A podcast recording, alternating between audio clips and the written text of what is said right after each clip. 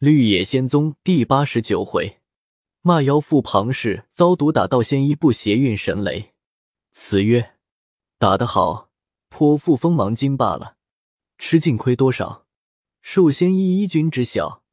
偷虚巧，符转运神雷，犹恐惊栖鸟。又调望江苑。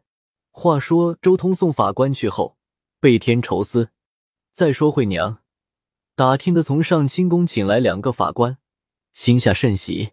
次日绝早，催他母亲庞氏到公婆家，一则看望周敛成和光景，二则打探妖怪下落。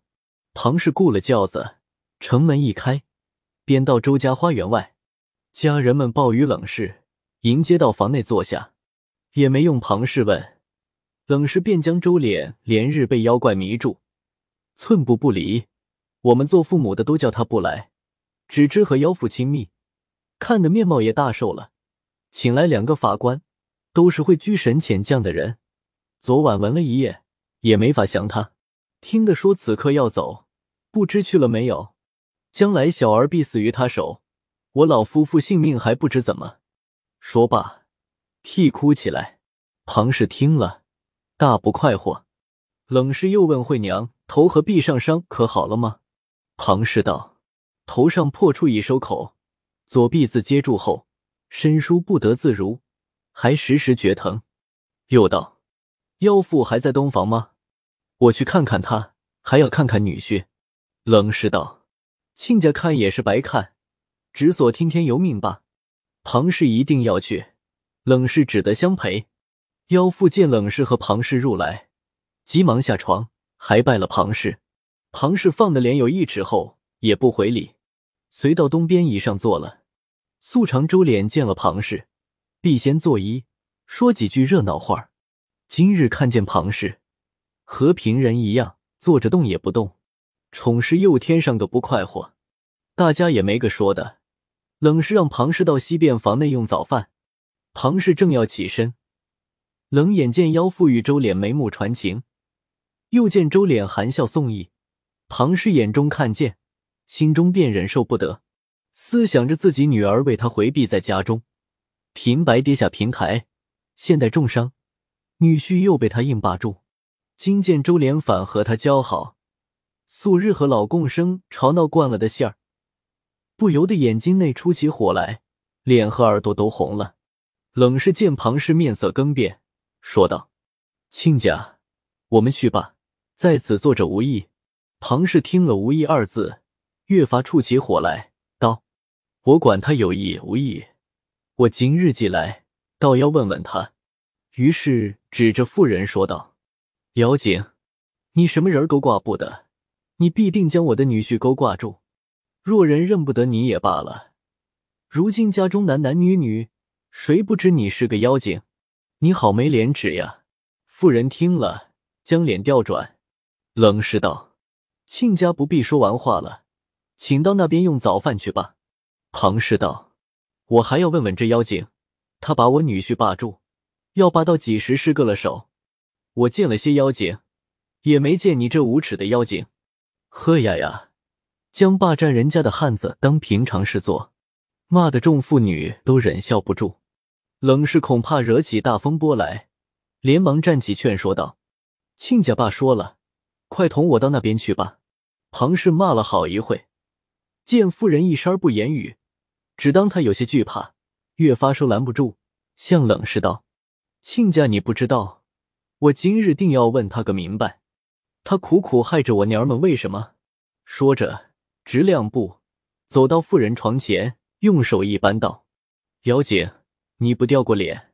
话未完，那妇人将身躯一扭，随手一个嘴巴打在庞氏左脸上，打得庞氏一脚摔倒，有三四步远。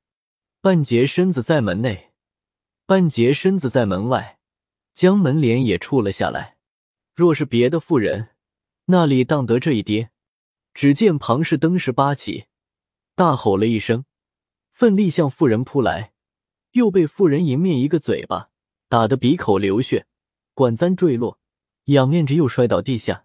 众妇人你拉我谢，把庞氏抢出房门，大家扶架他到西边房内床上坐下。他此时也顾不得骂了，反嫩的喃喃哭起来。冷氏又替他担惊，又忍不住肚中发笑。猛听得众仆妇丫头们大轰了一声，各手舞足蹈，欢笑不止。冷氏大骂道：“怎么这样没规矩？你们倒乐了吗？”众人见冷氏发怒，还喧笑不已，指着庞氏的右脚道：“太太看，亲家太太的鞋磨了一只。”原来众妇女只顾拉着庞氏往西房内走，不知被那个妇人将他的鞋踏掉。彼时无人理论。此刻坐下，见庞氏伸下腿来，才看见他金光着一只脚。冷氏低头一看，也忍不住笑了。众妇女见冷氏笑，又复大笑起来。冷氏极力喝断方止。庞氏听得众人大笑，只当笑他挨了打，越发哭起来。周通在花亭上猛听得众妇人喧笑不止，心疑妖妇有什么败露。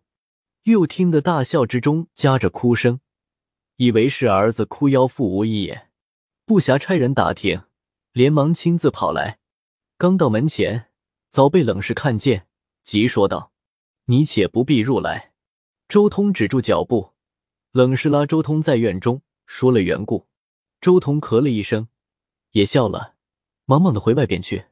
众妇女将鞋寻来，与庞氏穿。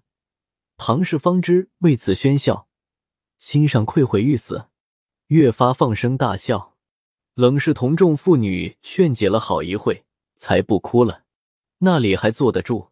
用手挽起了头发，便大一步小一步往园外飞奔。冷氏赶到园外，他已坐轿去了。众家人彼此互传，做了奇闻笑话。庞氏回到家中，告知惠娘，母女各添了一肚子气愧。也不敢交共生之道。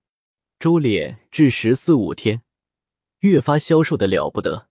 周通也知无望，唯有与冷氏日夜悲泣而已。再说袁不邪在玉乌洞领了冷于兵法旨，驾遁到万年县城外落下，现将简帖拆看，上写道：吴昔年在江西用戳木针斩出妖鱼鄱阳圣母，其实有一九江夫人、白龙夫人，皆被吴雷火诛杀。内有一广信夫人，系年久熬鱼，交接上袁夫人是女非穷，盗窃受仙衣护体，彼时雷火未曾打入，致令吐脱。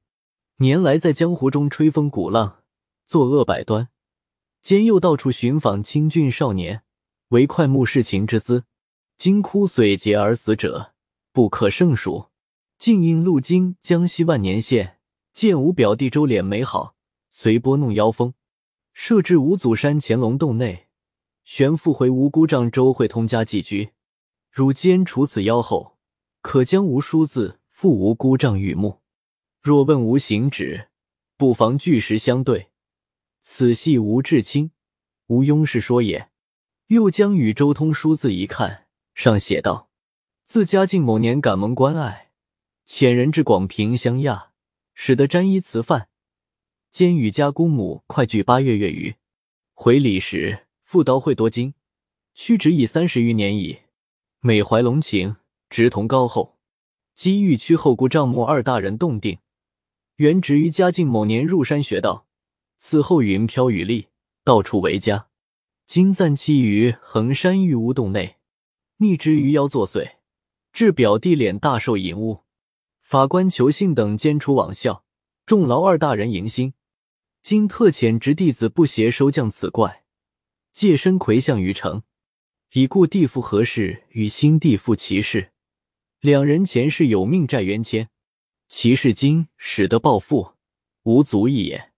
但何事尚有四十余日阳寿未终，而齐氏借牧人促之速死，破额折臂，有由来耳。在西滨叶向人，原名沈相，系已故督察院经历。沈青霞先生会炼之难易，因奸相严嵩缉捕甚利，投本县儒学业体人，已故甲从叶姓，一向曾捐躯运河，得只有金不换旧免，执礼和终始欲成，养继推分，代为安置世家，量与田产，数忠烈子孙，栖身大厦，豁免风雨之阶，仁德如鼓掌，想定有同心也。素此前景福安，病后表弟返旨。魏晋不携面西，于内直冷于冰炖饼。不携看完，复将书字封好，一步步走入城来，问候补郎中周通宅舍。街上人见是一白发长须、金冠紫袍道人询问，俱笑说道：“这必是来降妖的人了。若除了此妖，不愁没几千两银子用。只是那妖怪可恶，他不肯着人发这宗大财。”又一人问不邪道：“你问周家，想是会除妖吗？”不邪道：“正是。”那人道：“周郎中人还好，不在乡党间闹财主头脸。”也罢了，我领你去去吧。但他许久在城西花园内住，我也正要打听妖精的下落。不邪道，多有劳顿。那人领不邪出城，到周通花园外，向管门人说之。门上人见不邪鹤发童颜，两只眼睛滴溜溜滚上滚下，和闪电一般，形容甚是古怪，不敢轻呼，笑说道：“道爷少停，待我传报。”须臾，周通迎接出来，将不写一看，但见白发束金冠，磕下垂银丝万缕，将袍披仙体，腰间托青带一条，插春山于鬓旁，双眉并竖，相含星于额畔，二目同明，剑吐霜华，寸铁飞来妖魔遁，符焚丹转，片纸到处鬼神清。若非东海奇竹云中子。定是西蜀卖卜阎君平。周通见不邪须发浩然，满面道气，两个眼睛光辉四射，顾盼非常，看之令人生畏，与世间俗道是天地玄绝，急忙坐一下去。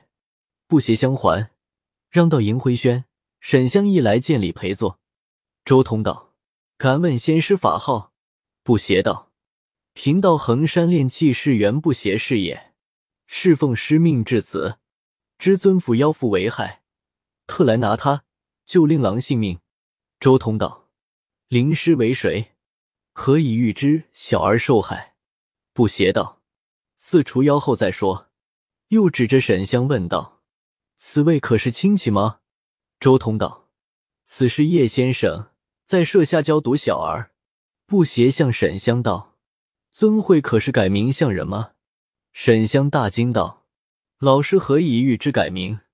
不邪道：“贫道也是事才知道。”又问周通道：“妖妇现在尊府吗？”周通蹙着眉头道：“在寒舍。这几天将小儿迷乱的神魂颠倒，骨瘦行销。先时还认的人，近日连人也认不出，只知和妖妇说笑。”不邪道：“可能叫令郎来贫道一看吗？”周通摇头道。数日前便叫他不动，如今连人都不认识了，如何叫得来？倒是妖妇始末须与仙师细说，以便擒拿。不邪道，贫道已知根底，无庸再说。左右献上茶来。不邪道，贫道不食烟火，物有年矣。又道，尊府若有灵便使女或妇人，叫一个来，我有用处。周通想了想，向众家人道。叫周知发女人来，少客。苏轼来至，不邪道，不拘红黑笔，取一支来使用。须臾，取到黑笔砚，放在桌上。布鞋拿在手内，向苏轼道：“男女之嫌，理该回避，但为贵府上人士，只所从权。可伸手来，我写一字。”苏轼笑着将手伸与布鞋，布鞋在苏轼手上内写一来字，周通和沈香看了，不知何意。布鞋将笔付与家人，向苏轼道：“我看你倒还像个灵便人，可持吾此字到妖妇房内，与有意无意之间将此字向你小主人面上一照，照后急速刻到我这边来。只是一件，你要明白，不可着妖妇看破举动。”苏轼笑着应道。这是我做的来，管保妖精看不出。说罢，手内握着那个字到妖妇房中，正值周脸在地下走来走去，和妖妇说话。苏轼推取茶碗，丑妖妇不看，向周脸面上一照，随即收回。周脸打了个寒噤。苏轼回身就走，见周脸跟在后面，苏轼甚是惊奇，将周脸引到银灰轩内，周脸便痴呆呆站在地下。周通、沈香皆大喜。苏轼将适才如何召周脸出来说罢，不邪道：“你可将手伸开，我看。”苏轼将手伸出，不邪用手一指：“其字即无？”周通等无不惊现，向不邪道：“事成先是用一字将小儿招来，足征法力。但此子神痴至此，还望先师垂怜。”说着跪了下去。不邪急忙扶起，道：“容易之至。此必系令郎吃了妖妇的迷药，我正要教他明白了，有话问他。”吩咐遵纪盛一碗水来，众家人请客取至。布鞋在水内画符一道，着人与周脸灌下。周脸觉得从顶门一股热气直灌至脚底，须臾神清气爽。看见他父亲同叶先生陪一老道人坐着，忙问道：“妖妇可拿住了吗？”我此刻心上甚是清朗。周同大喜之至，问他连日光景和做梦一般。周通将他连日情形并面貌消瘦说了一遍，周脸甚是惊怕。周通道：“你此刻心底明白，接这位仙师之力，还不跪求解救之法？”周脸急忙跪倒，叩头有声。不邪扶起道：“有我在此，保你无虞。”周脸起身，也坐在一旁。早有人将此话报于冷氏，冷氏快活的心花俱开，恨不得也同坐在一处。听个下落，随吩咐家人们有关系话即来通知，又暗中知会大小男女，不可谈论，防妖妇知道坏事。再说，袁不邪问周脸道：“官人这几天心地糊涂，可还记得每晚与妖妇同睡时，他脱衣服不脱？”周脸道：“家中事一点记不得，唯有和他事事皆记得。他每晚睡时。”大小衣服俱皆脱尽，布鞋问到此句，向周通道：“可吩咐大小尊管们都回避了。”众家人连忙避去。周通将院门拴了，然后就坐。布鞋向周脸道：“官人今晚与妖妇同宿，可将他衣服不论大小，趁客儿尽数偷来，贫道自有妙用。若被他知觉，便大费事矣。”周脸听着，仍着他和妖妇同宿。心上甚是害怕，说道：“我宁死在此地，也再不敢去了。”不邪道：“你若不去，他的衣服断不能来，贫道恐不能了结此怪。”周通道：“仙师必要他的衣服，有何用处？”不邪道：“贫道不肯说明，诚恐令郎害怕。今令郎不肯与妖妇同宿，我只得要明说了。”此妖系一千五六百年一余经，也颇能呼风唤雨、走石飞沙，余有邪宝，又会变化，非等闲妖怪可比。所差者，尚不知过去未来事，故意至耳。一本领论，贫道可以强似他六七倍。只是偷窃了上元夫人寿仙衣，自必时时刻刻穿在身上。此衣刀剑水火各种法宝俱不能入。不变贫道，即倒洞上品金仙，亦无如他何。唯无师戳木针可力杀此怪，贫道又未曾带来。当年无师在半空中与此妖相遇，曾用飞剑和雷火诛诛他，不能损他分毫，反被他逃去。二位想雷火尚不能打入，那刀枪剑戟还记得甚是。若不将此衣偷来，我又得去衡山领无师戳木针来。岂不多一番往返？周通和沈香听了，相对吐舌。周脸自伏法水后，心上明白，着实惧怕。今听明是个鱼精，他倒胆子大起来了。他只怕的是蛇蝎、蜈蚣、虎狼、蛟龙等类。想算着玉儿形象，也还看得过，总有毒气，也还不重。便笑道：“先生可说与我，是什么颜色？我好留心下手。”不邪道，贫道从未见过，如何知它的颜色？你只尽数拿来为妙，断断不可令他知觉。同宿时，更要比素常情浓些方好。周通道：“你的身子，我一家性命在此一举，你需要随机应变方妥。我们今晚就在此处等你。”周脸连声答应。不邪道：“官人和我们做酒，此去他必生疑。若问你，你还照素常痴呆光景回答他，就请去吧。”周敛走至妖妇房中，妖妇果然心仪，问道：“你往那里去来？这半日方回。”周敛照前痴呆的样子，上床去与他相偎相抱的说道：“我是才去出大功，被许多人将我围住，我就回来了。”妖妇道：“是什么人围住你？”周敛摇了摇头。妖妇见他还认识不得人，便将心放下。此晚，周敛将门半掩半闭，预备下出路，和妖妇竭力斡旋了两度，便假睡在一边，挨至四鼓，听妖妇微有鼻息，但半明半昧。素日妖妇将衣服脱下，俱放在迎头一张桌上。今晚周敛更是留心，悄悄的扒起，也顾不得穿衣服，光着两脚下床来。把腰腹大小衣服轻轻抱起，将门款款搬开，偷了出去，飞步至银灰轩外。此时不斜闭目打坐，周通和沈香守着一大壶酒，等候消息。猛听的家人大喝道：“是什么人？”周脸道：“是我。”周通、沈香急接了出来。月光之下，见周脸赤着身体，抱着一堆衣服。周通忙问道：“得了吗？”周连应道：“得了。”不协听的跳下床来，四人在灯下同看，猛见不协提起一件衣服，大喜道：“此衣到手，妖怪休矣。”周通等齐看，见此衣红如炭火，薄若秋霜，展开时颇长大，团来只盈一握。